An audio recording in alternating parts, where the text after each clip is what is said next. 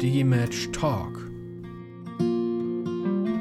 Wir bringen Medien und Bildung zusammen. Moin moin und herzlich willkommen. Wir freuen uns, dass ihr wieder mit dabei seid bei einer neuen Folge Digimatch Talk. In den letzten Monaten, Wochen haben wir viel Zeit mit Planung und Überlegungen verbracht, ähm, wie es weitergeht. Und es wird voraussichtlich bei uns, das kann man jetzt schon mal verraten, ähm, in sehr naher Zukunft das ein oder andere Neue geben, wie möglicherweise vielleicht ein neues Format, das genau in diesem Moment auch in Produktion ist. Ähm, dazu werden wir aber an anderer Stelle dann nochmal mehr berichten. Wir haben jetzt heute Dienstag, die Sonne, sie brennt, es ist draußen super heiß und eigentlich ist man eher dazu verleitet, ins Freibad zu gehen oder einfach nur die Füße hochzulegen. Aber darauf kann man eigentlich auch angesichts eines solch interessanten Themas, über das wir jetzt heute sprechen wollen, auch locker drauf verzichten. Und sogar er hat es trotz einer kleinen Erkältung gesagt, er kann es sich nicht entgehen lassen. Mit dabei habe ich heute den Adnan. Hallo allesamt. Und mit mir, dem Christian, am Mikrofon. Der Weg zu, zu dem heutigen Tag und zu unserem Thema war lang und schwer. Ähm, aber letztlich haben wir es dann doch geschafft für ein erstes Treffen. Da haben wir uns anfangs erstmal ein bisschen schwer getan. Äh, in Berlin haben wir uns verpasst bei Exciting Edu und ja, schließlich haben wir es dann aber geschafft abends in Heidelberg bei einem Bierchen haben wir uns einfach mal getroffen und dort hat man mir dann einfach mal erklärt, wie das ominöse Internet, von dem immer alle reden, überhaupt funktioniert und das mit Pappaufstellern. Das fand ich super sympathisch und das fand ich auch so großartig, ähm, dass ich da auf jeden Fall eine, vielleicht auch zwei Podcast-Folgen dazu machen wollte. Und wir sprechen heute über das Thema die Rolle der Informatik in der Schule. Und dazu haben wir zwei super Gäste bei uns im Podcast. Zum einen Professor Dr. Ira Diethelm von der Universität Oldenburg und Dr. Markus Riefling von der Wissensfabrik in Ludwigshafen. Vielleicht könnt ihr zu euch erstmal kurz was erzählen. Ira, würdest du da anfangen? Ja, sehr gerne. Herzlich willkommen auch von mir. Ich bin auch ganz froh, dass ich heute hier dabei sein kann. Ähm, mein Name ist Ira Diethelm. Ich habe in Oldenburg eine Professur für Didaktik der Informatik. Ursprünglich bin ich aber gelernte Lehrerin für Mathematik, Chemie und eben Informatik, allerdings als drittes Fach. Ich habe lange Historie hinter mir, wie ich da hingekommen bin, war lange Zeit Lehrerin an einer Schule und habe auch äh, den Admin dort gemacht. Das heißt, äh, die ganzes Netzwerk der Schule verwaltet, andere Schulen beraten, ähm, kenne mich also auch insgesamt auf dem Sektor digitale Bildung von verschiedenen Seiten aus. Ja, Dankeschön. Und Markus, wer bist du eigentlich? Ja, Markus Riefling. Äh, schön, dass ich auch dabei sein kann in der äh, zweiten Feierabendbierrunde sozusagen, Christian, nach unserem ersten Auftakt ähm, in Heidelberg.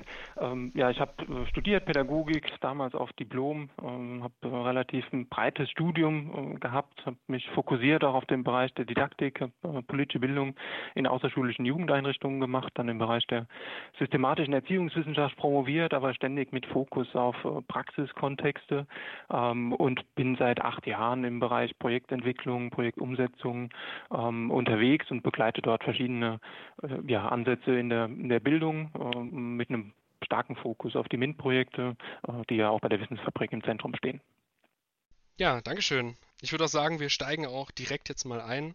Informatik in der Schule. Wir haben mal so ein bisschen überlegt, der Adnan und ich, wie das eigentlich bei uns früher gewesen ist. Ist jetzt wirklich schon eine ganze Weile her, mein Informatikunterricht. Adnan, wie war das denn bei dir? Also an drei große Brocken kann ich mich wirklich erinnern und die sind äh, doch unterschiedlich interessant. Also was ich bis heute ähm, sehr interessant fand, dass ich zu Beginn damals auch auf der Realschule zehn Fingerschreiben gelernt habe im Informatikunterricht. Also es waren wirklich mehrere Einheiten, wo wir uns hingesetzt haben und zehn Fingerschreiben an einem ähm, Rechner geübt haben. Also es war für mich ähm, eine eher verstörende Erinnerung, weil ich mir gedacht habe, naja, mit dem Rechner kann man viel mehr machen. Ich bin damals schon, habe ich schon PC gespielt und war da einfach schon mehr drin. Habe gedacht, das ist eigentlich ein bisschen schade, was wir hier machen und zwar ein bisschen deprimierend. Ähm, das wurde dann der Oberstufe am Gymnasium ein bisschen besser. Man hat dann objektorientiert ähm, gearbeitet, aber auch historisch ein bisschen das in Betracht genommen. Aber ähm, da war es ein bisschen, fand ich ein bisschen schade, dass man da quasi wenig kreativen Spielraum hatte und quasi einfache Sachen, einfache Programmierabläufe gelernt hat, jetzt in verschiedenen Umgebungen, mal was, was Simples wie Excel, mal was, was etwas Komplexeres wie Visual Basic, aber es waren wirklich so, jetzt lernen wir mal die Grundlagen ähm, und äh, hier ist eine Aufgabe für die durch, am Ende ist es richtig oder falsch. Und ich finde, da theoretisch auch ein bisschen, da hätte man noch ein bisschen mehr offen machen können, ein bisschen projektorientierter oder spaßiger, wenn man so will, gestalten können. Aber so sah das bei mir aus, also wirklich aufs äh, Simpelste runtergebrochen hauptsächlich. Ja, bei mir ist es eigentlich, wenn ich zurückdenke, ja, ähnlich. Also ich erinnere mich an viel Excel und Word und so, was man, was man da eben so gemacht hat und ähm, ich bekomme es auch an meinen Arbeitsstellen aktuell mit. Da gibt es auch so etwas wie EDV-Unterricht, wie man es da nennt, ähm, wo es letztlich auch, wo letztlich auch nur das gemacht wird. Also da hat sich tatsächlich äh, jetzt in meinen Augen zumindest da nicht so viel verändert. Ähm, oder seht ihr das anders? Ja, also ich finde das schade, dass, äh, dass sich da nichts verändert hat. Also als ich zur Schule gegangen bin, muss ich ja sagen, gab es noch Word und Excel noch nicht. Ähm, aber äh, ich hatte tatsächlich trotzdem eine etwas ähnliche, enttäuschende Erfahrung ähm, insgesamt im Informatikunterricht. Das, das hieß ja damals noch nicht so, sondern so ein prägendes Erlebnis war zuerst, dass ich in der sechsten Klasse Anfang der 80er ähm, hat, hat ein Lehrer ein ZX81 bekommen und dann haben wir da in so einer Art Projektwoche uns gefreut, wenn wir da irgendwie Printline, Newline und so eingeben konnten. Dann kam so die C64er-Phase und ich hatte auch eine Computer AG damals, aber da haben die so kryptisches Zeug gemacht und irgendwie fand ich das blöd. Äh, dann habe ich irgendwann in der 11. Klasse auch Informatikunterricht angewählt und da haben wir mit Pascal so Schleifen programmiert, um irgendwelche Wurzeln von zwei oder so auszurechnen. Und in all diesen Erfahrungen fehlte mir irgendwie der, natürlich der Bezug zum, zum echten Leben und habe dann halt das immer wieder weggeworfen. Ich habe dann auch Mathe mit nebenfach Informatik studiert, das auch wieder weggeworfen. Ähm, und als ich dann mit meinem Mathe-Chemiestudium im Referendariat fertig war im Sommer 2000 und der IT-Hype, der tobte, stellte ich fest, der Informatikunterricht ist immer noch genauso scheußlich wie damals, als ich das schon x-mal abgewählt habe. Und das war der Punkt, wo ich beschlossen habe, da selbst was gegen zu tun und Informatiklehrerin zu werden. Und äh, mit dem, was wir heute noch besprechen, wollen wir genau das eben Lehrern und Lehrerinnen was an die Hand geben, äh, um eben gerade nicht das einfach zu wiederholen, äh, was man früher vielleicht in den 80ern selber an, an vielleicht auch nicht so tollen Unterricht gehabt hat. Äh, denn oft unterrichten Lehrkräfte ja einfach so, wie sie selbst unterrichtet wurden, weil es ja auch schwierig ist, sich was anderes vorzustellen. Ja, ja das vielleicht noch von meiner Seite. Ich hatte mhm. ähm, früh ein C64 Computer von meinem Onkel, glaube ich, der hat ihn ausrangiert und dort habe ich dann meine ersten Programme auch äh, geschrieben. Wie alt war ich da? 10, 11, 12, irgendwie so einfache Matheprogramme, 11 plus 3 und dann musste man eine Lösung eingeben und dann kam, ja, ist richtig, nächste Aufgabe, ähm, ist falsch, dann die Aufgabe nochmal oder eine Hilfestellung oder so. Ähm, das war mein, mein erster Kontakt mit Programmieren und dann in der, in der Oberstufe hatte ich Program Informatik, hieß das, in Rheinland-Pfalz habe ich Abitur gemacht, ähm, Informatik gewählt und dann ging es um Turbo Pascal und das fand ich langweilig, ne, um es ganz ehrlich zu sagen. Ja. Das war 11.1, in der, im ersten Halbjahr konnte man das wählen, dann konnte man im zweiten Halbjahr wieder abwählen und das war der Punkt, wo ich gesagt habe, ja, dann äh, fokussiere ich mich doch auf andere Themen. Und äh, ich glaube, das ist auch der Ansatzpunkt von IT to School. Was mir da vielleicht auch gefehlt hat, war so ein Überblick, so ein, so ein Einblick in die Hintergründe der Informatik, also in das, was äh, hinter dem Computer steht und auch so ein Anwendungsbezug. Also wir haben dann ähm, mehr oder weniger sinnvolle Programme äh, darauf geschrieben, aber die Art und Weise, wie wir jetzt auch bei IT 2 School, aber wie auch viele andere Organisationen informatische Bildung betreiben, ist doch stärker handlungsorientiert und auch ähm, praxisbezogen. Und das waren Dinge, die, die ich auch im Unterricht, aber auch in, ja, in der Schule vermisst habe. Und da freue ich mich, dass äh, wir mit IT to School ein Projekt entwickelt haben, ähm, was wirklich auch breit eingesetzt werden kann, was ganz viele ähm, Lehrerinnen und Lehrer auch äh, einbinden können. Und daneben gibt es auch ganz viele andere Initiativen, die auf einem, einem ähnlichen Trip sind. Ich glaube, da, da bildet sich auch gerade ähm, so eine ja so ein, so ein Netzwerk um verschiedene Institutionen rum, die alle in einer, in einer ähnlichen Richtung auch unterwegs sind. Ja, wir hatten jetzt schon mehrfach das Stichwort gerade IT to School. Vielleicht äh, kann man da kurz, äh, bevor wir dann auch später nochmal ein bisschen darüber hinausgehen, ähm, vielleicht könnt ihr kurz einfach mal beschreiben, was dahinter steckt. Also IT to School ist aus äh, dem Ansinnen ähm, entwachsen, dass es an vielen Schulen gibt es äh, engagierte Leute, die eine Lücke sehen, sagen, Mensch, da muss doch mal einer was äh, machen zu dem Thema und vielleicht auch äh, von Unternehmensseite gibt es Menschen, die sich engagieren wollen, auch sagen, Mensch, an der, an der Schule meiner Kinder, da muss doch irgendwas passieren, vielleicht kann ich ja selber auch irgendwas tun. Und all diese Menschen, die engagiert sind, diese Lücke sehen, haben aber ganz oft das Problem, ähm, dass sie gar nicht genau wissen, was sie denn da jetzt machen. Und äh, IT to School will genau diese Lücke füllen, da sozusagen engagierten Menschen Unterrichtsmaterial an die Hand zu geben, mit dem sie einfach, nachdem, nachdem sie es einmal durchgelesen, einmal durch, ja, nicht durchgerechnet, aber sozusagen die Aufgaben einmal selbst bearbeitet haben, ähm, dass sie dann in der Lage sind, äh, wirklich auch einen sinnvollen Unterricht dazu zu geben, wo die Kinder auch nach Hause gehen und was zu erzählen haben abends. Und was eben so eine ganze Bandbreite abdeckt äh, von Informatik, was nicht nur Programmieren ist oder nicht nur dies eine oder nicht nur das andere, sondern wir haben versucht tatsächlich die Breite aufzuzeigen ähm, und für ganz viele verschiedene Typen von Lehrkräften auch mit unterschiedlichen Bedürfnissen und natürlich auch für unterschiedliche Schülerinnen und Schüler ähm, was anzubieten, wo für jeden was dabei ist. Das ist, glaube ich, so ein bisschen der Unique Selling Point damals, äh, den wir uns ausgesucht haben. Sozusagen, es soll für jeden was dabei sein, äh, es soll unterschiedlich einsetzbar sein. Es geht nicht nur um dieses eine oder jenes Thema. Ähm, das war uns ganz wichtig. Ja, vielleicht noch aus Perspektive der Wissensfabrik. Das Thema Digitalisierung treibt viele Unternehmen um. Und äh, Sie sehen auch, dass äh, im Bereich digitale Bildung ja, es in den Schulen nicht ganz so äh, gut vorangeht, wie man sich das vielleicht wünschen würde. Ähm, und da war die Idee, okay, dann müssen wir selber da in dem Kontext was entwickeln. 2014, ne, Ira hatten wir oder beziehungsweise eine Kollegin dich dann angerufen und gefragt, mhm. ob wir da zusammenarbeiten. Das war ja sozusagen schon vor dem Digitalisierungshype, ja, der jetzt genau. in den genau. letzten zweieinhalb Jahren da war.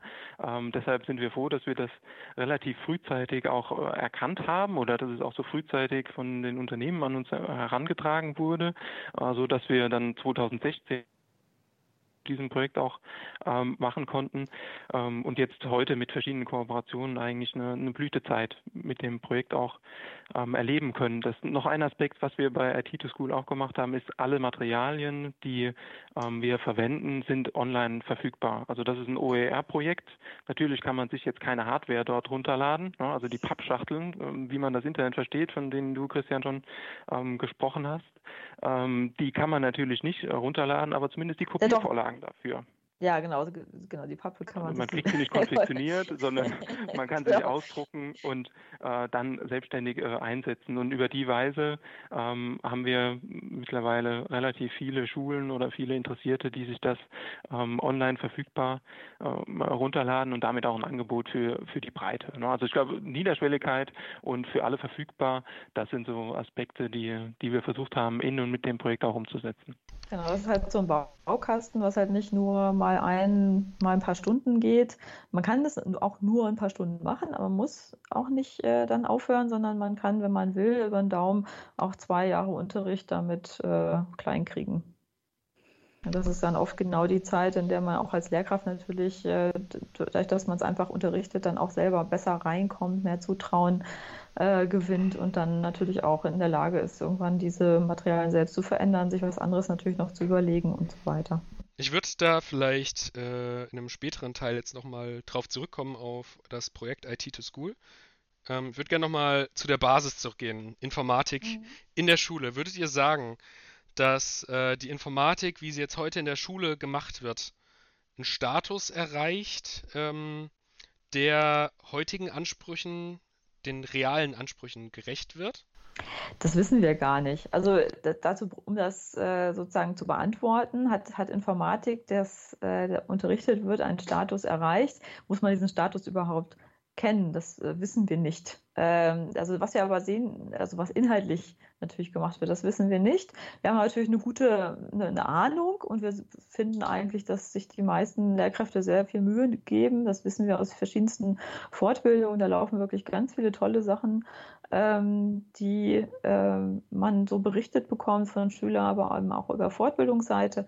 Also ich glaube, dass äh, der Unterricht, der stattfindet, dass der durchaus ähm, einen hohen Anspruch auch für, an sich selbst hat. Also die meisten Informatiklehrer und Lehrerinnen, die ich kenne, ähm, die haben einen hohen Anspruch, auch was Aktualität und ähm, Interessantheit äh, für die Schülerinnen und Schüler angeht.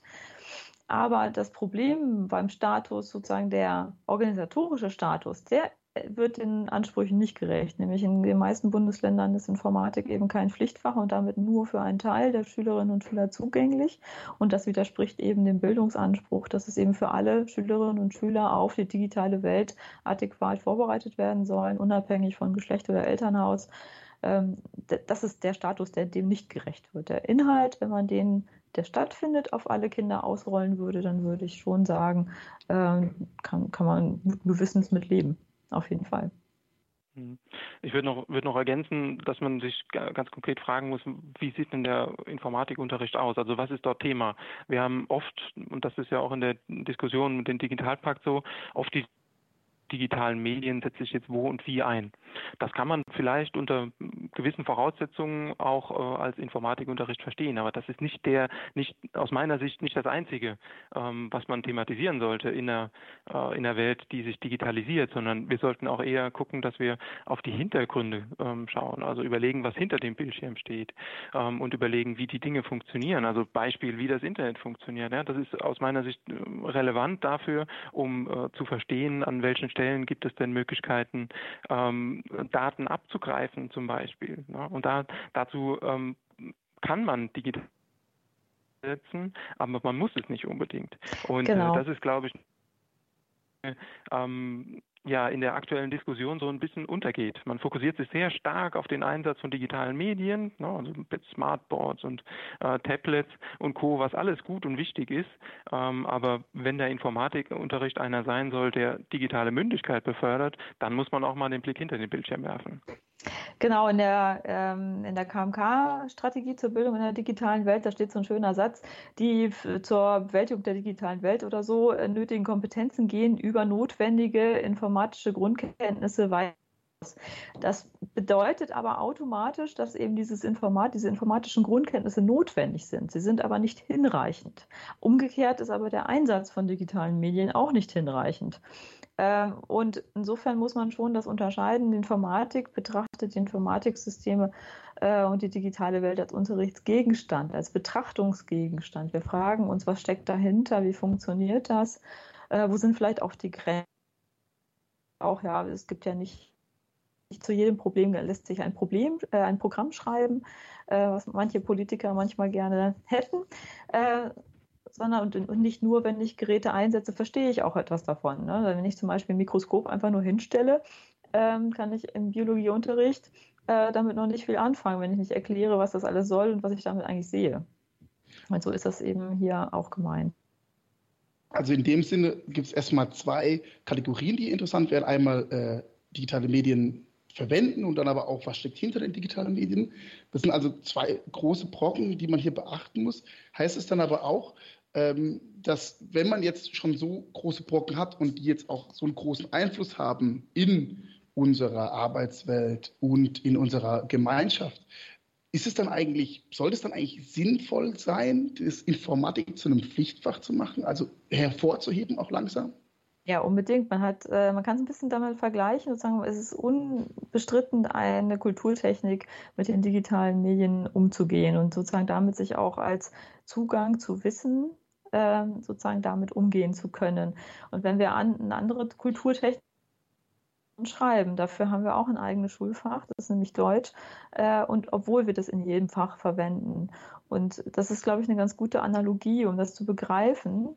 Ähm, denn wenn wir sozusagen, wir müssen den Kindern natürlich das Lesen und Schreiben und auch den Umgang mit den digitalen Medien beibringen, aber auch der Deutschunterricht hört ja beim Lesen und Schreiben nicht auf, sondern wir gucken halt uns auch Literatur an und ähm, wie Sprache überhaupt funktioniert äh, und so weiter. Und so ähnlich ist das mit dem Informatikunterricht dann auch. Es muss äh, aber auch um Lesen und Schreiben ist sehr, sehr langlebig. Wir schreiben jetzt so wie vor na, 100 Jahren ungefähr, wenn man Sütterlin mal weglässt.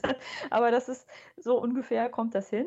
Mhm. Ähm, aber das Digital wird das Digitale sieht jeden Tag anders aus. Das heißt, da reicht es nicht zu wissen, wo ich irgendwie drauf drücke, weil sich das in zehn Jahren schon ganz anders anfühlt. Weil wir zum Beispiel ein Smartphone gab es vor zehn Jahren gerade mal so eben.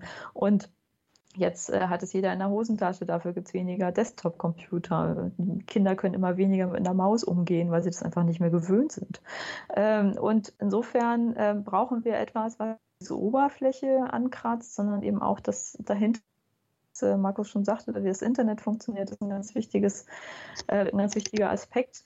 Ähm, wenn ich zum Beispiel überlege, ist das Internet eigentlich jetzt in meinem Computer drin oder ist mein Computer im Internet? Das macht einen ganz großen Unterschied, gerade in Richtung Sicherheitseinstellungen. Wer ist denn da eigentlich? Wie weit reicht eigentlich, äh, wenn ich so rum verstehe?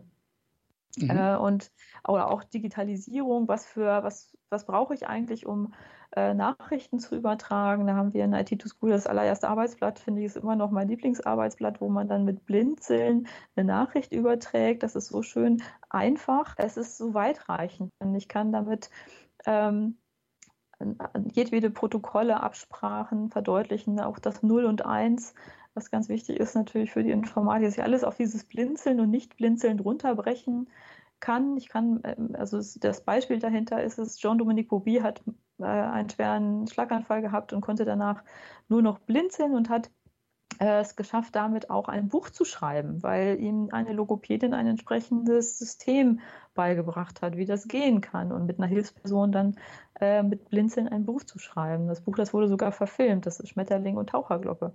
Das kann ich weiterführen. Ich kann sogar mich fragen, kann ich eigentlich auch ein Bild blinzeln? Ja, natürlich kann ich das dann auch. Es dauert nur ewig, aber es äh, nicht ewig, aber es dauert. Endlich lange, aber ich krieg's irgendwie hin. Und Fehlerkorrektur, Kompressionsverfahren, äh, Verschlüsselung, alles, alles, was so Informatik ausmacht, schließt sich dann an dieses Blinzelbeispiel an.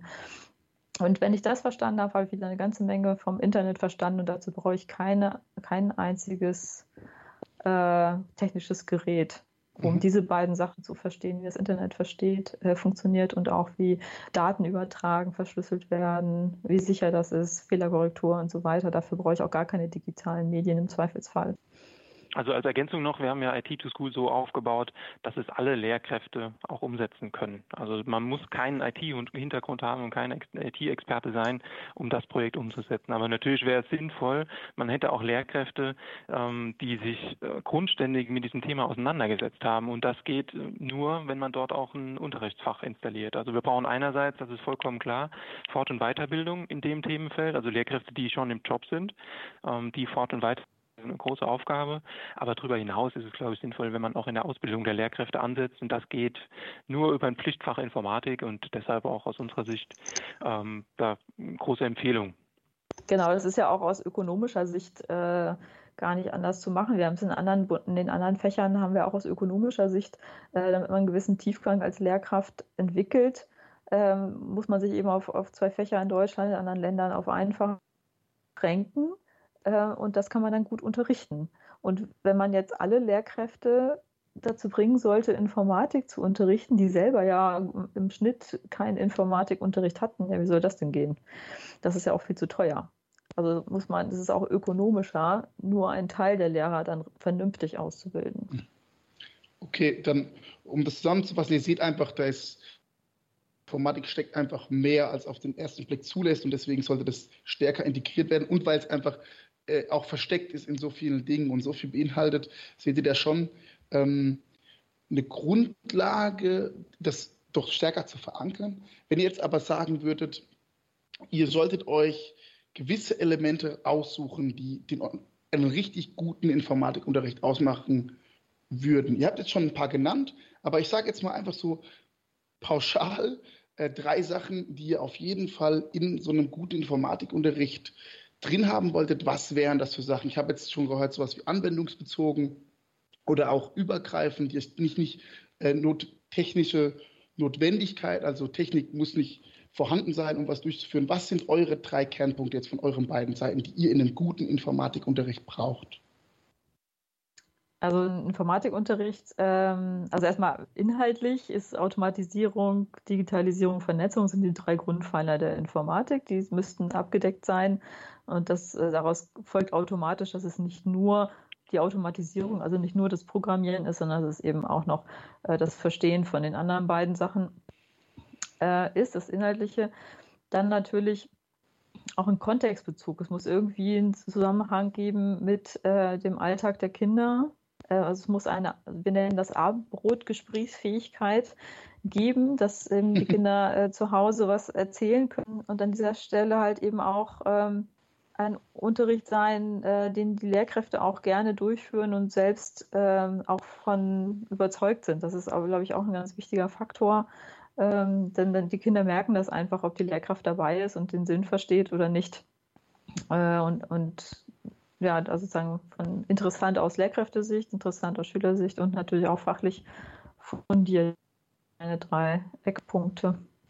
Mhm ich würde sagen, handlungsorientiert, schülerzentriert und freudvoll. Also handlungsorientiert in dem Sinne, ähm, dass man konkret was tut, also dass es ähm, eher darum geht, schülerzentrierte Methoden auch zu verwenden, wo die Schülerinnen und Schüler auch in eine aktive Rolle kommen, weil dann gelingt einfach Lernen besser, dann bleibt das ähm, auch stärker im Kopf hängen. Und dann schülerzentriert, also das, was Ira schon sagte, an der Alltagswelt der Schülerinnen und Schüler auch orientiert, so dass sie auch einen Bezug zu ihrem realen Leben sehen. Und das ist bei den Themen Internet, Digitalisierung, Digitalisierung ja direkt über das Smartphone ähm, gegeben und freudvoll also äh, gucken, dass man dort auch Spaß einfach hat, ja, dass man da ein positives Erlebnis schafft und auch vielleicht Erfolgserlebnisse ähm, schafft, so dass man sich auch gerne äh, an den Informatikunterricht äh, zurückerinnert und denkt, ach, da war ja die und die Sache und die haben wir ja so gerne gemacht, da haben wir ja keine Ahnung mit dem Calliope ähm, ein Safe programmiert oder ach, da haben wir mit den Pappaufstellern das Internet verstanden, na, da haben wir ein Buch geblinzelt, ähm, solche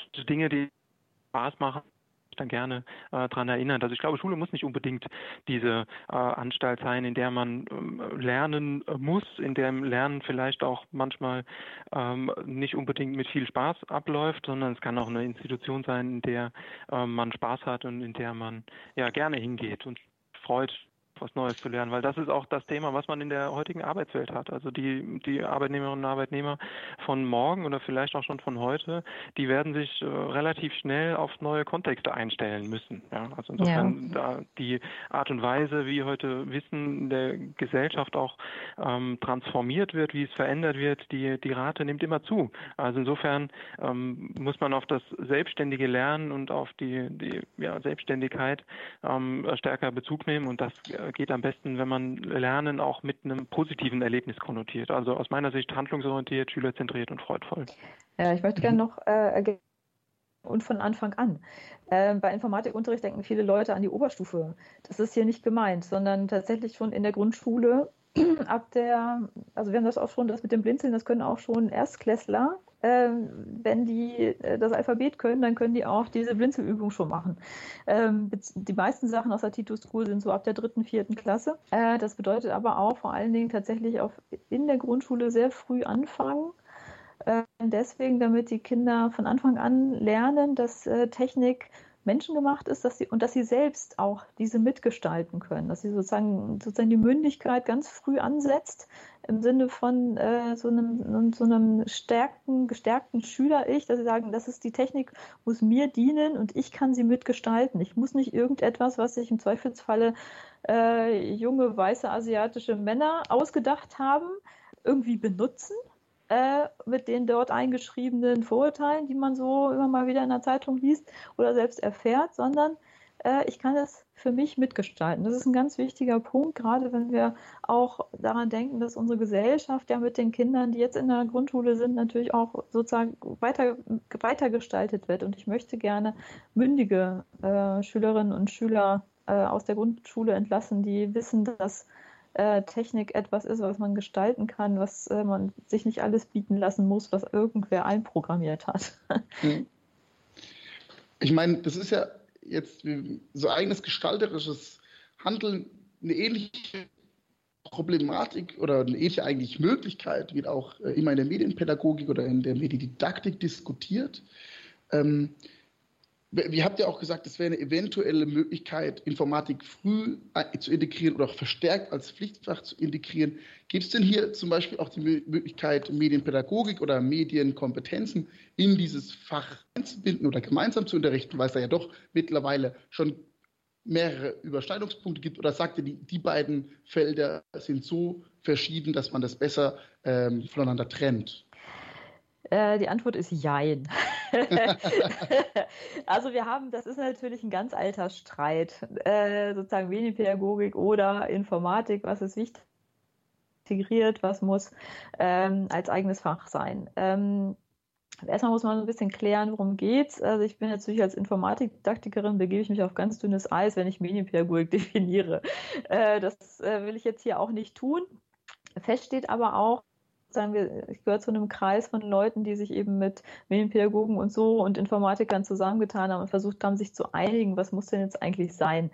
Ähm, und wichtig ist, ähm, dass natürlich jedwede Wissenschaft, jede der beiden, aber eigentlich dazu gehört eigentlich noch die Medienwissenschaft, wenn man ehrlich ist, als dritte, ähm, die drei bringen jeweils ihre Expertise zu diesem Betrachtungsgegenstand. Wenn ich jetzt irgendetwas Digitales nehme, zum Beispiel äh, oder jetzt überhaupt unser Podcast hier, wenn ich mir das anschaue, dann ist da eine, eine Menge von jeder Seite drin. Äh, und jede Fachwissenschaft, also die Medienpädagogik, die Informatik und die Medienwissenschaften können aus ihrer einzelnen Sicht äh, diese Phänomene dort erhellen und äh, eben dazu beitragen, dass man vernünftig entweder über einen Gegenstand reflektieren oder eben dann eben auch selbst gestalten kann oder die Grenzen oder Wirkungen erkennt.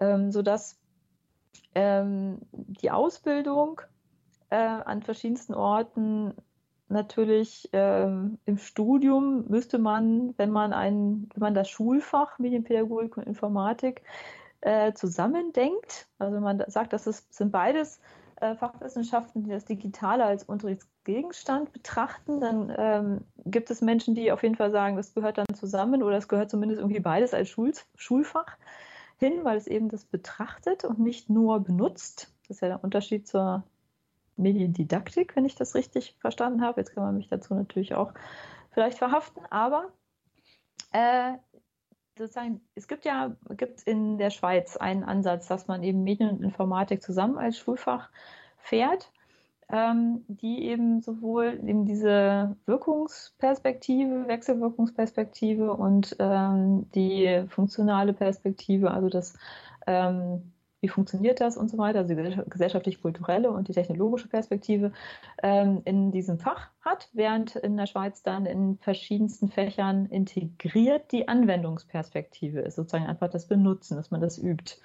Ähm, dazu, es gibt auch Menschen, die dazu plädieren, das heute in Deutschland auch äh, zu versuchen. Es gibt aber auch in der Schweiz äh, schon wieder Bestrebungen, das wieder zu trennen.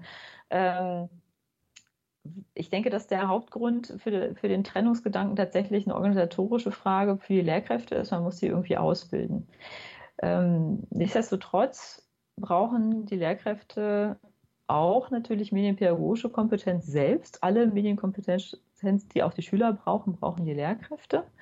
Und sie brauchen natürlich zusätzlich noch Kompetenzen, wie man dies unterrichtet. Und ob das dann ähm, ich glaube schon, dass es so einen Mittelweg gibt. Ein, wenn man ein Schulfach Informatik hat, dann gibt es eine ganzen, ganze Reihe von Medienkompetenzen, die sinnvollerweise in diesem Schulfach Informatik auch mitgelehrt werden. Also sowas wie Kom Grund Computerkompetenz, so grundlegende Benutzungssachen, ähm, den Zusammenhang zwischen äh, Masterfolie, CSS und äh, Formatvorlage, dass das eigentlich im Prinzip alles dasselbe ist. Das kann, glaube ich, der Informatiklehrer besser erklären als andere. Und dann gibt es aber auch andere Medienkompetenzen, die sind dann wahrscheinlich anderen Fächern besser zugeordnet äh, werden. So macht es zum Beispiel das äh, Bundesland Mecklenburg-Vorpommern. Die haben jedwedem in verschiedenen Schulfächern verschiedene Kompetenzen aus diesem Medien äh, der KMK zugewiesen. Das landet dann in verschiedensten Ecken und ungefähr die Hälfte dieser KMK-Kompetenzen landet bei der Informatik dort. Insofern ist das ist die lange Antwort auf dies Jein.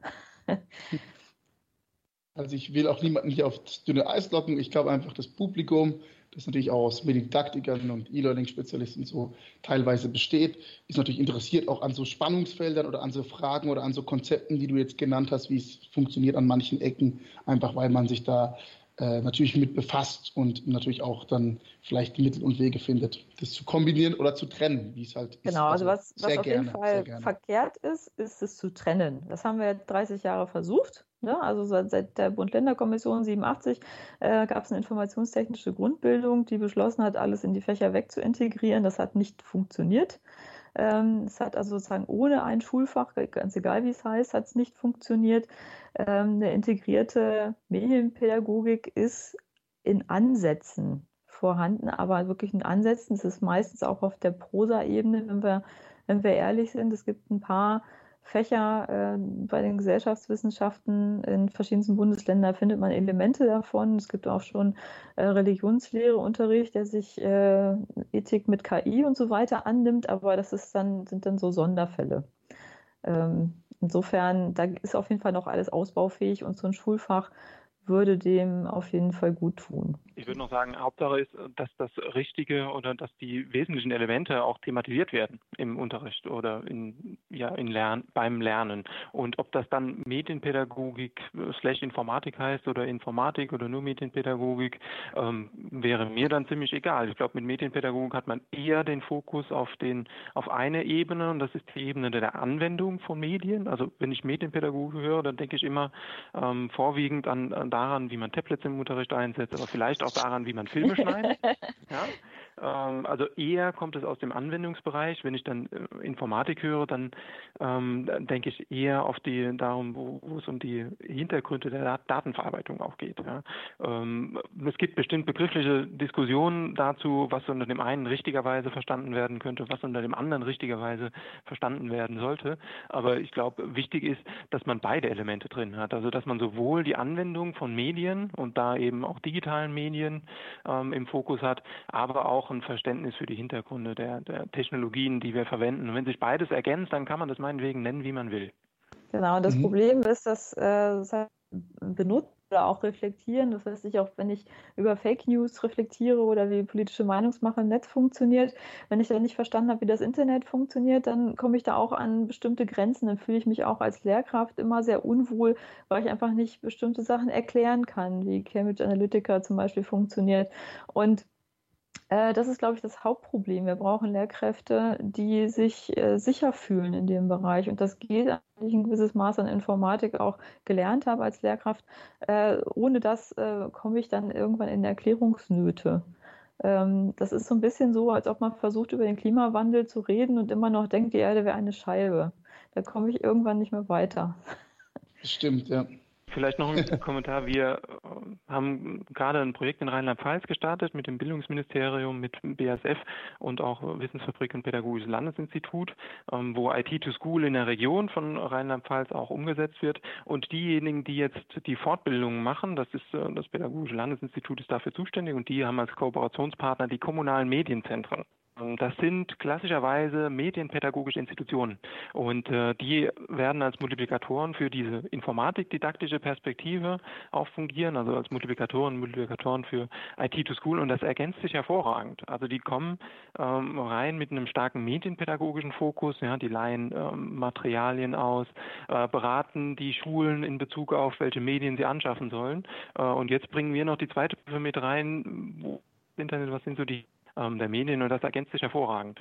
Also ich glaube, ja, Ergänzung ist da ein sinnvoller Weg. Ja, so ist es mit dem Modellversuch für Informatik und Technik in der Grundschule auch. Da wird auch ähm, in der Fläche betreut von den medienpädagogischen Beratern im Land Niedersachsen und das ist genauso. Das ist äh, eine super Kombination. Gerade in Feldern, wo eben äh, in Informatik gibt es ja einfach nicht genug Lehrkräfte. Ne? Das, ist, das mhm. ist das Hauptproblem und sozusagen und diejenigen, die uns da am ehesten noch weiterhelfen können, das sind tatsächlich die medienpädagogischen Berater oder die Lehrkräfte mit einem starken medienpädagogischen Fokus, äh, weil die zumindest schon mal die Berührungsängsttechnik weitestgehend, ne? das der erste Schritt. Ja, ja. Ja, und ähm, was, was versucht denn IT to School, wenn wir jetzt mal darauf kommen, äh, im Unterricht anders zu machen als ich sag jetzt mal, der klassische Informatikunterricht, wie wir vorhin auch drüber gesprochen hatten. er versucht überhaupt stattzufinden. Äh, das ist das ist der Punkt. Ist, wir wollen, also natürlich freuen wir uns, wenn eine Informatiklehrkraft, äh, die bis jetzt äh, irgendeinen wie auch immer gearteten Informatikunterricht macht, äh, auf IT2School umsteigt. Das habe ich auch schon erlebt in äh, Fortbildungen, wo eine Lehrkraft gesagt hat, Mensch, jetzt habe ich zwei Wochen lang dies und jenes Thema vorbereitet, das kann ich alles wegwerfen, dann nehme ich einfach euers. Äh, das ist irgendwie schade, aber irgendwie auch schön, so ein Kommentar. Das ist aber eigentlich gar nicht die Zielgruppe. Die Zielgruppe sind die Lehrkräfte, die, sie, die bisher keinen Informatikunterricht gegeben haben und jetzt mit Hilfe von IT to School überhaupt erstmal so einen Kurs oder ein paar Unterrichtsstunden äh, oder ein Wahlfach irgendwie selbst auf die Beine stellen.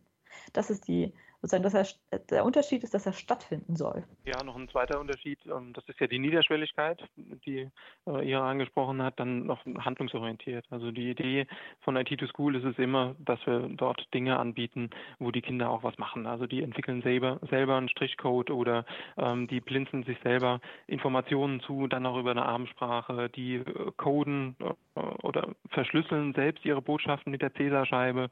Also äh, zu gucken, dass da wirklich auch ähm, was, was passiert, ne? dass die Kinder und Jugendlichen da auch gefordert sind und aktiv sich einbringen können. Das ist, glaube ich, schon auch noch ein zweiter Unterschied neben dem ähm, Niederschwelligen. Also niederschwellig ja. in dem Sinne, dass man es überall einsetzen kann. Wir haben geguckt, ähm, oder beziehungsweise vor allem Ihrer und äh, Kollegen aus der Uni Oldenburg ähm, haben geschaut, dass wir das den Lehrkräften so leicht wie möglich machen, dort in das Thema einzusteigen. Weil machen wir uns nichts vor, die, egal unter welcher Flagge man jetzt mit dem Thema segelt, ob das jetzt Medienpädagogik oder Informatik oder ähm, wie auch immer ist, äh, Lehrkräfte haben Hemmschwellen, sich mit dem Thema auseinanderzusetzen. Gerade auch, weil sie sich nicht unbedingt kompetent fühlen, ähm, über digitale Themen zu sprechen, weil sie denken, oh, da kommen die ähm, Digital Natives, die ja nicht unbedingt immer so native sind in der äh, Nutzung äh, und Anwendung von digitalen Medien.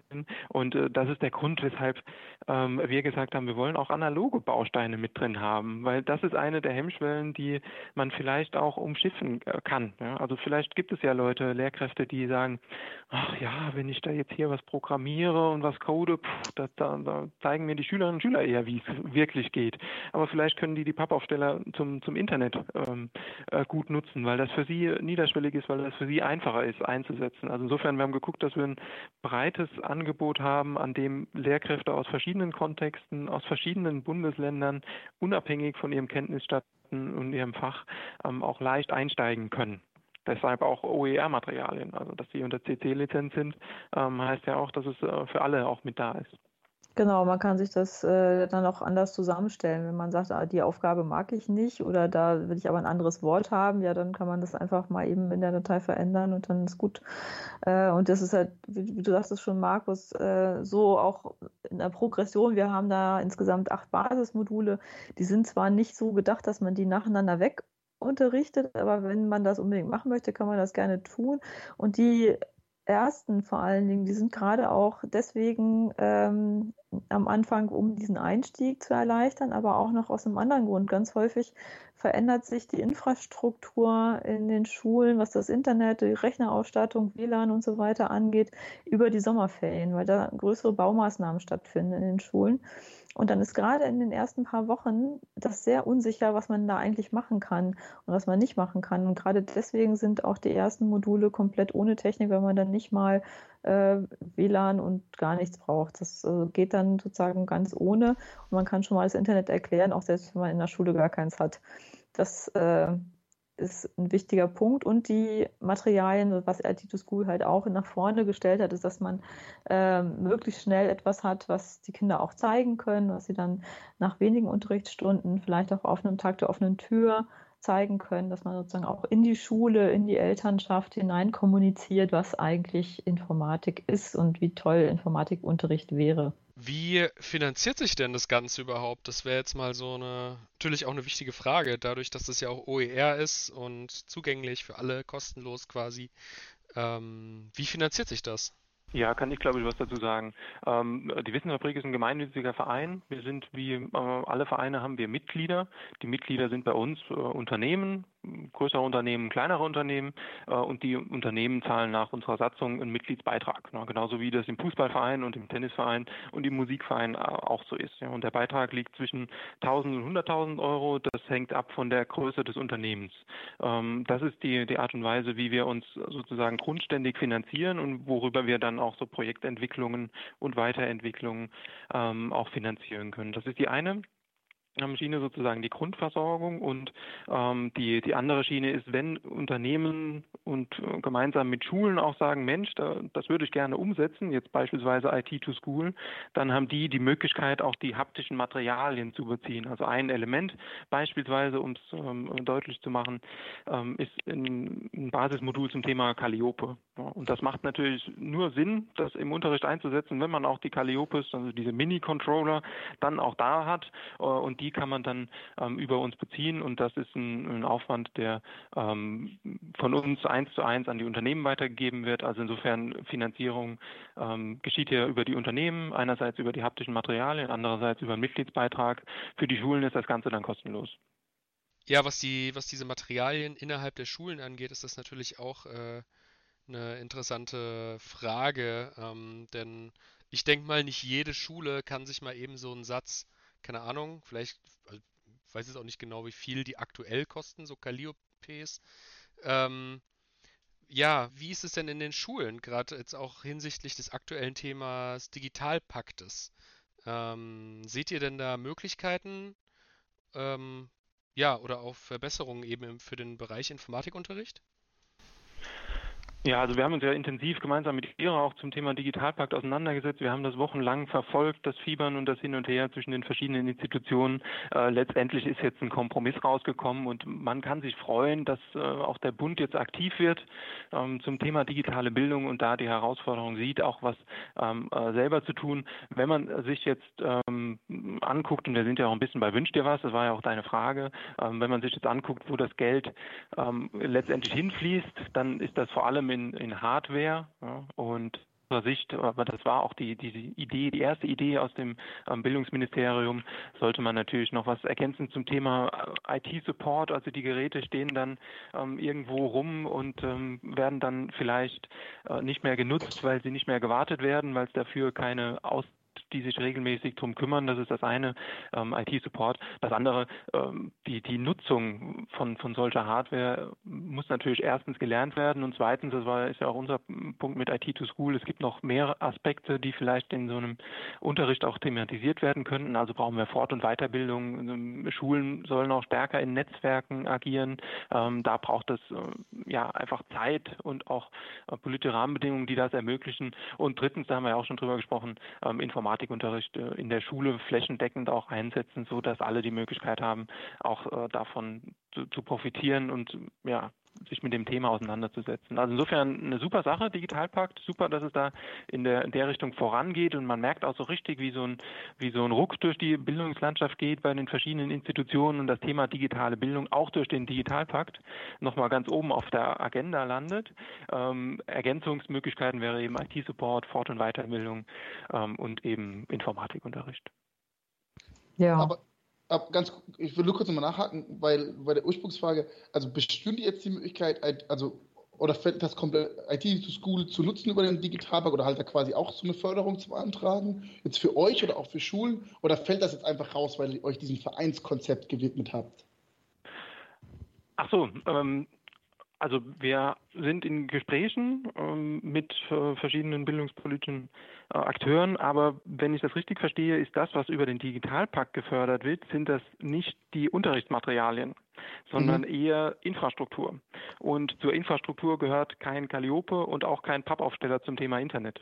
Na, also das heißt, da ist, äh, gibt es wenig Finanzierungsmöglichkeiten ähm, über den Digitalpakt. Ansonsten, wenn es die gegeben hätte, dann hätten wir und bestimmt auch viele andere Institutionen äh, uns da überlegt, wie man das auch den, den ja, allen Schulen zur Verfügung stellen kann, weil der Hintergrund der Frage ähm, war ja auch, naja, bei uns können natürlich an die haptischen Materialien nur die kommen, die auch eine Kooperation mit einem Unternehmen haben, ne? zumindest mhm. nach dem aktuellen Stand. Und ähm, da kann der Digitalpakt leider nicht helfen. Man kann natürlich, aber das haben wir ja schon gesagt, über OER-Materialien sich die Dinge auch runterladen. Super. Mhm. So, genau, ich, also ich, ich, hoffe, ich, ich hoffe einfach nur, ich, hoffe, ich hoffe einfach nur, dass äh, durch den Digitalpark, so Infrastruktur sind ja alle Sachen, die irgendwie fest verschraubt sind. Ähm, das äh, erstens natürlich klar, was, was auch IT to School und natürlich auch allen anderen hilft, ist, dass die Schulen endlich vernünftiges WLAN bekommen. Nicht nur, dass es überhaupt da ist, sondern dass es auch eine gewisse Bandbreite hat. Ähm, dann da sozusagen fängt es ja schon an, sozusagen das Internet muss überall funktionieren, in jeder Klasse verlässlich ähm, und so weiter. Und aber eben genau diese, diese ganzen Unterrichtsmaterialien, was Markus gerade schon sagte, das äh, ist wahrscheinlich nicht äh, förderfähig. Dazu kommt noch, dass äh, die meisten Bundesländer also nach meiner Wahrnehmung äh, den Ansatz fahren, dass die Schulen äh, selbst mehr oder weniger den Bedarf ermitteln und weitergeben an die Schulträger und so weiter.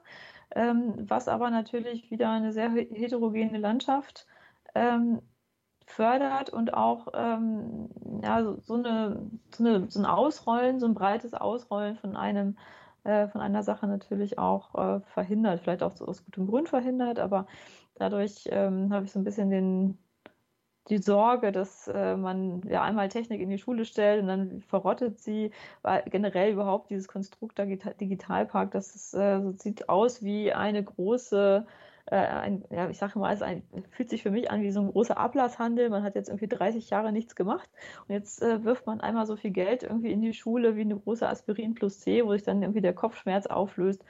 Ähm, und was passiert dann anschließend? Ja, also das ist mhm. irgendwie dieses, ähm, das macht mir ein bisschen Sorge, aber erstmal ist es natürlich positiv zu betrachten. Aber ich glaube nicht, dass äh, am Ende des Tages äh, beim Informatikunterricht da irgendwas bei ankommt, weil es einfach von dem Konstrukt her nicht vorgesehen ist, soweit ich das mitgekriegt habe. Mhm. Okay.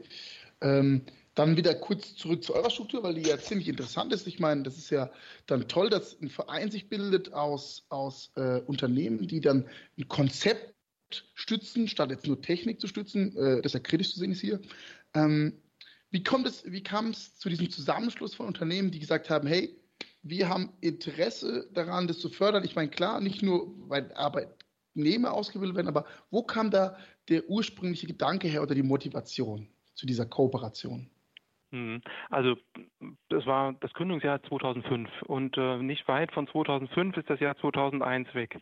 Und im Jahr 2001 war der, der PISA-Schock Ende des Jahres. Also da hat man vor Weihnachten gemerkt, Mensch, im Land der Dichter und Denker können die Leute nicht mal lesen ja, um es verkürzt äh, und natürlich auch ähm, pointiert zu sagen. Und da ist so, glaube ich, bei vielen Akteuren auch innerhalb der Wirtschaft dann die Idee oder die Aufgabe auch entstanden, ja, was können wir denn dazu beitragen? Also wo, wo sehen wir die Möglichkeiten, zu dieser gesellschaftlichen Herausforderung auch was beizutragen? Ne? Also das war der, der eine Aspekt, gesellschaftliche Verantwortung ähm, und der andere Aspekt, ähm, die, die Unternehmen, die bei uns äh, engagiert sind, die haben auch eine Perspektive auf die Standortsicherung äh, Deutschlands. Also das heißt, sie wollen gucken, dass äh, Deutschland stark bleibt und äh, vielleicht auch noch äh, stärker wird und die schmerzt es, dass sie beispielsweise im ähm, IT-Bereich, aber auch in anderen ähm, Bereichen nicht die Fachkräfte finden, die sie vielleicht bräuchten, um äh, wirtschaftliche Entwicklungen voranzutreiben. Also wir haben jetzt ja wieder die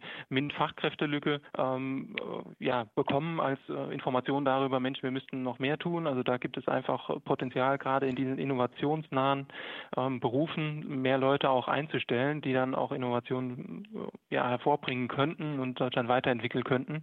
Ähm, und äh, das ist die Idee gewesen, dass man einerseits gesellschaftliche Verantwortung übernimmt, auch als Wirtschaftsunternehmen und sagt, wir wollen uns einen Teil dazu geben, ähm, dass Bildung äh, besser wird und der andere ähm, eine, MINT-Fachkräftelücke oder eine, ja, Interesse für die Standortsicherung Deutschlands. Vielleicht noch äh, ein Kommentar. Die ersten Projekte, die wir hatten, äh, waren alle fokussiert auf die Grundschule. Also wenn wir uns heute angucken, ähm, wo die Projekte der Wissensfabrik, und das ist neben IT to School, sind das noch ähm, verschiedene andere Projekte, vor allem auch im, im MINT-Bereich. Aber da sind zwei Drittel der Kooperationen zwischen Unternehmen und Schulen sind mit Grundschulen. Ja, mhm. Weil man dort, dort gesagt hat, naja, wenn wir wirklich später äh, auch Effekte erzielen wollen, und das heißt nicht für das eigene Unternehmen, sondern ähm, gesellschaftliche Effekte erzielen wollen, dann müssen wir früh ansetzen. Ja? Weil da ja. ähm, kann man noch was bewegen, da kann man noch gucken, dass die Leute Interesse an MINT auch entwickeln, dass sie Spaß entwickeln, dass sie ähm, sich für die Sachen auch begeistern. Da kann man so ein Feuer zünden.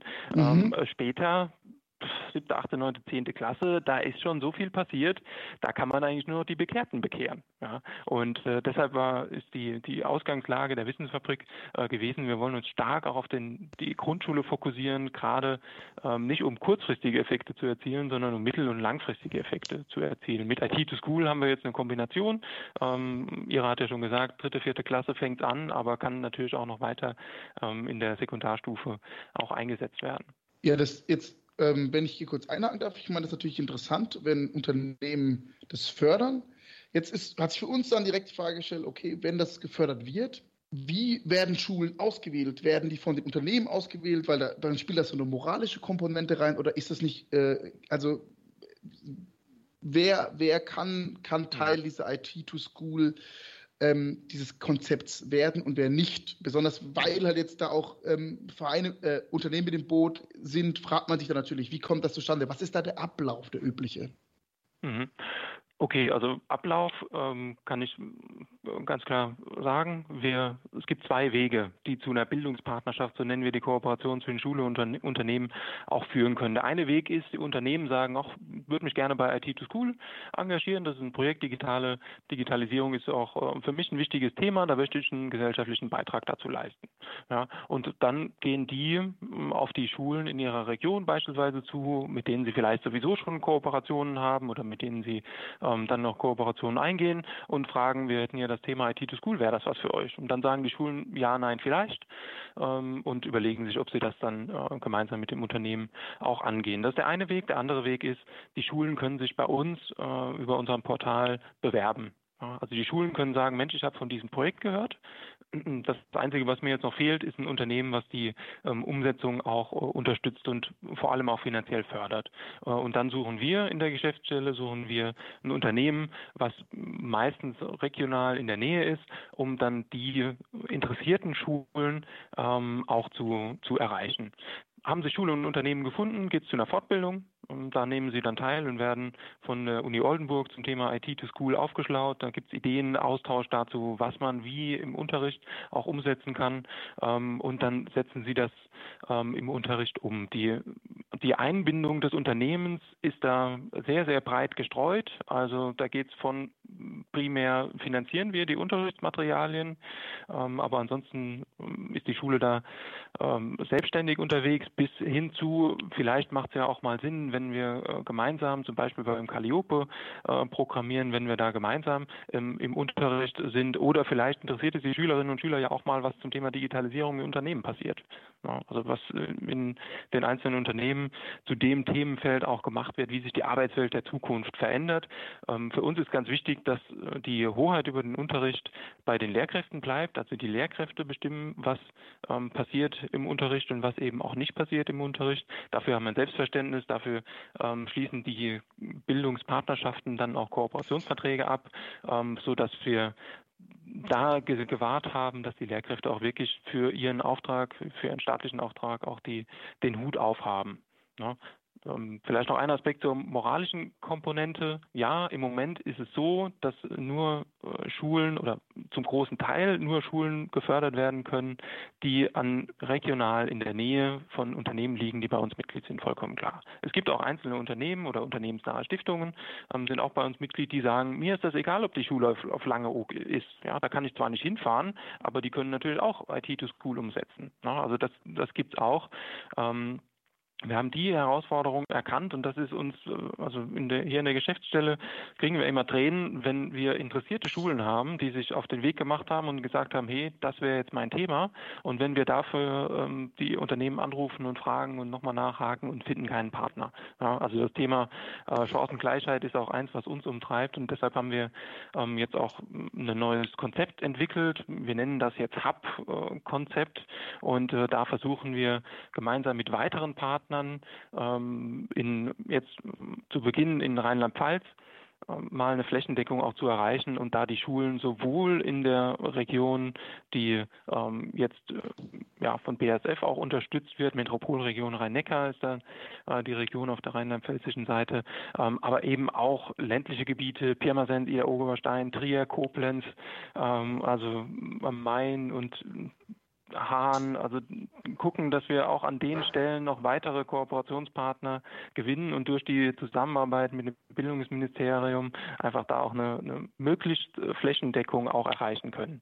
Ja, mhm. also insofern die moralische Komponente, die du jetzt angesprochen hattest, das ist uns ähm, auf jeden Fall ein Anliegen und wir versuchen da Konzepte ähm, zu, zu gestalten, die auch eine Zusammenarbeit dann für Schulen, die vielleicht nicht gerade in den Regionen sind, die ähm, ja mit wirtschaftlichen Playern auch ausgestattet sind, die bei uns Mitglied sind, dass wir die auch ähm, versorgen können, weil auch digitale Bildung ist auch im Ländle wichtig, ja. Also mhm. wir brauchen nicht nur ähm, das Internet an jeder Milchkanne, äh, sondern wir brauchen eben auch gute digitale Bildung an, an jeder Milchkanne. Ja.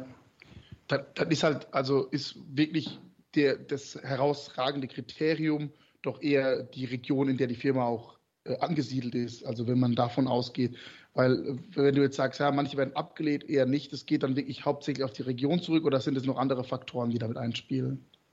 Ähm, also von den, von den Unternehmen aus ist das vor allem die Region, das stimmt. Mhm. Meine, eine Herausforderung, die wir noch haben, wir haben 135 Mitgliedsunternehmen, wir haben ungefähr 10 Bildungsprojekte. Nicht jedes Unternehmen macht alle Projekte.